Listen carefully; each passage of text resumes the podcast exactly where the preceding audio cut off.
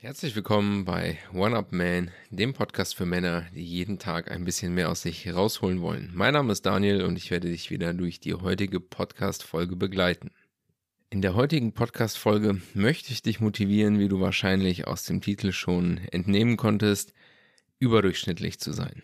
Und was ich damit meine, ist tatsächlich recht einfach, dass du dir einfach anschaust, was macht der Durchschnittsmann und dass du dich nicht daran misst, sondern probierst, über diesem Durchschnitt zu stehen. Das heißt, der Durchschnittsmann betreibt keinen Sport, ist in einer schlechten körperlichen Verfassung. Das heißt, wenn du einfach bereits anfängst, Sport zu treiben, bist du bereits überdurchschnittlich und wenn du heutzutage, sei es jetzt beruflich oder auch bei den Frauen, ankommen möchtest, reicht Durchschnitt leider nicht aus. Das hat vielleicht noch zu Zeiten geklappt, wo ein Durchschnittsjob mit einem durchschnittlichen Körper gereicht hat. Heutzutage musst du nach mehr streben und ich möchte dich mit dieser Folge ermuntern, Bereiche zu suchen, in denen du über dich hinauswachsen kannst und überdurchschnittlich werden kannst. Das eine ist sehr offensichtlich, das wäre der Sport. Das heißt, wenn die Mehrheit morgens nicht zeitig aufsteht und sagt, sie hat keine Zeit für den Sport, weil sie halt länger schlafen möchte, dann machst du halt eben das nicht. Sondern du machst genau das, was der Durchschnittsmensch nicht macht. Und dadurch wirst du dich hervorheben. Ich habe einmal ein Interview gesehen, ich meine, es war mit Mike Tyson, da war dann so nachts am Joggen und da haben die den gefragt, warum er um 4 Uhr morgens joggen geht. Und da meinte er, weil er weiß, dass die Konkurrenz es nicht macht. Und dieser Gedanke, der war so krass in diesem Moment für mich, dass ich mir dachte, scheiße, der hat verdammt nochmal recht. Die anderen würden das einfach nicht machen. Es geht gar nicht darum, äh, um die, den Akt des Joggens, sondern um die eiserne Willenskraft, es zu einer Zeit zu tun, wo kein anderer auf die Idee käme. Das ist jetzt natürlich ein sehr extremes Beispiel, aber das wäre eine Komponente, wo du sagen kannst, okay, ich bin in diesem Bereich, will ich überdurchschnittlich werden Heißt, ich will einen überdurchschnittlich guten Körper haben. Das heißt, ich muss andere Gewohnheiten haben, als sie der Durchschnitt hat. Das wäre Zeitraum, ein Zeitraum zu kreieren, in dem du Sport machen kannst. Und ich bin der festen Überzeugung, es ist immer irgendwo möglich. Lass mich dir kurz ein Beispiel geben von mir selber. Ich stehe dann halt wirklich um 6 Uhr morgens auf. Um 7 Uhr macht bei mir hier das Fitnessstudio auf und dann bin ich sofort bei Eröffnung da. Und ich kann da noch eine Stunde durchziehen, komme nach Hause, gehe kurz mit meinen Hunden noch eine Runde, was auch nochmal irgendwie gut 40 Minuten dauert, duschen, anziehen, fertig, auf die Arbeit gehen. Ich habe das Glück, ein bisschen später anzufangen, an, an zwei Tagen in der Woche. Das heißt, da kann ich mir das natürlich gestalten, aber selbst an Tagen, wo man halt früher arbeiten geht und dafür vielleicht früher nach Hause kommt, dementsprechend kriegt man es irgendwie hin oder auch an Wochenenden. Also ich bin der festen Überzeugung, wo ein Wille ist, da ist definitiv auch ein Weg. Und auch wenn es dir anfänglich schwer fallen wird, du wirst mit der Zeit einfach kräftiger werden. Die Motivation wird da sein. Wenn du das mal ein paar Monate durchgezogen hast, wird dir das auch gar nicht mehr komisch vorkommen. Also das ist ein Bereich, wo du überdurchschnittlich sein kannst. Ein anderer Bereich wäre dann aufzustehen, wenn du es dir vorgenommen hast, aufzustehen. Lass den Snooze-Button weg.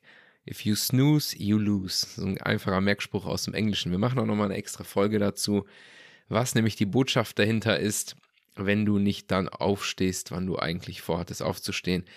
Das heißt, wenn du dir ein Ziel gesetzt hast, steh auf, mach das Ding. Das heißt, hier hast du auch wieder eine Möglichkeit, überdurchschnittlich zu sein.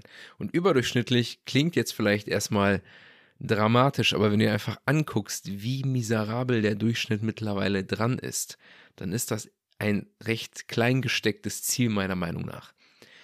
Was sind andere Bereiche, in denen du überdurchschnittlich sein könntest? Das wäre zum Beispiel die Ernährung.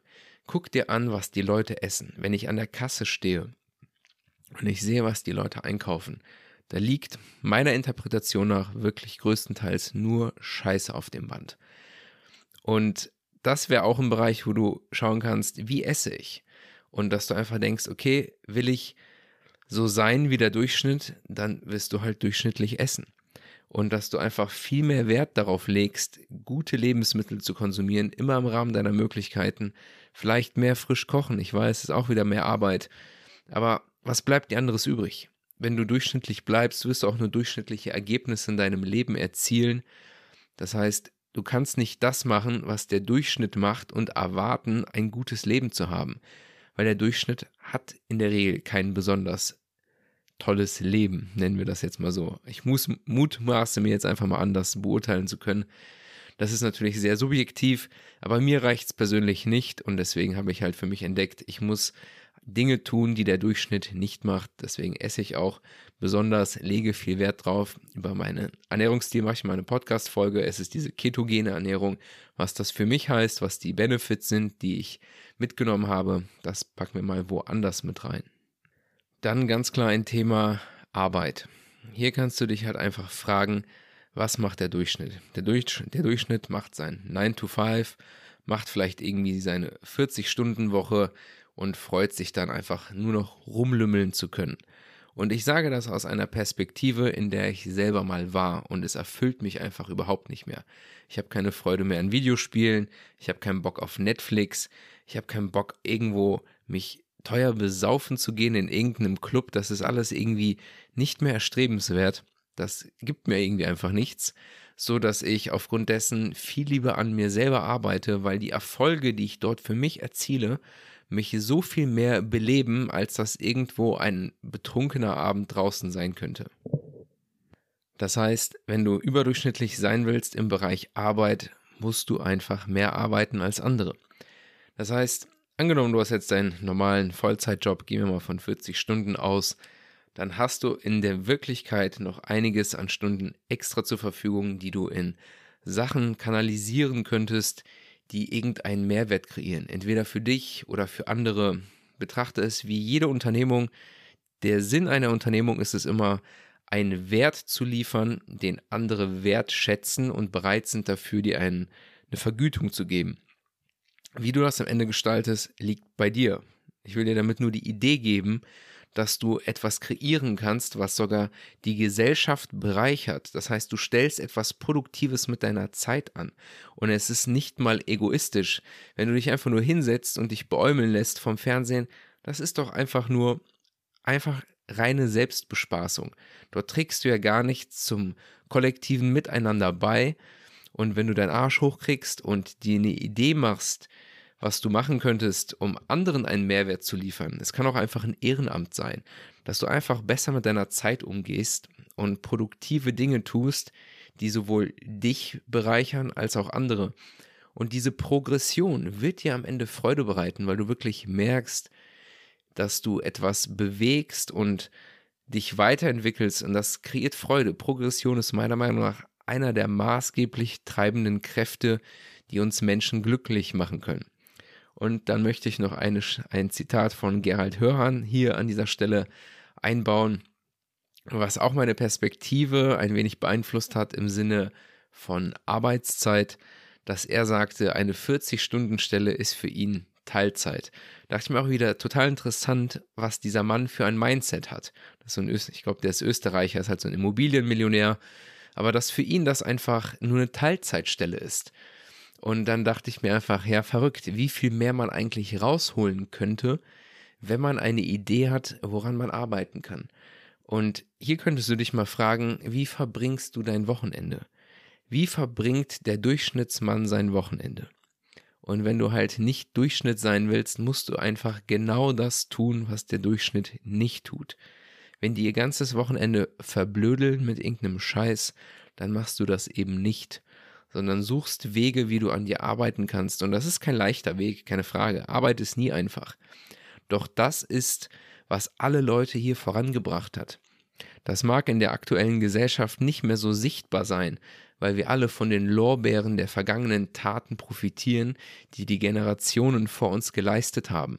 Aber diese Leute, die haben zum Teil wie bekloppt gearbeitet, damit wir heute hier diesen Wohlstand überhaupt haben.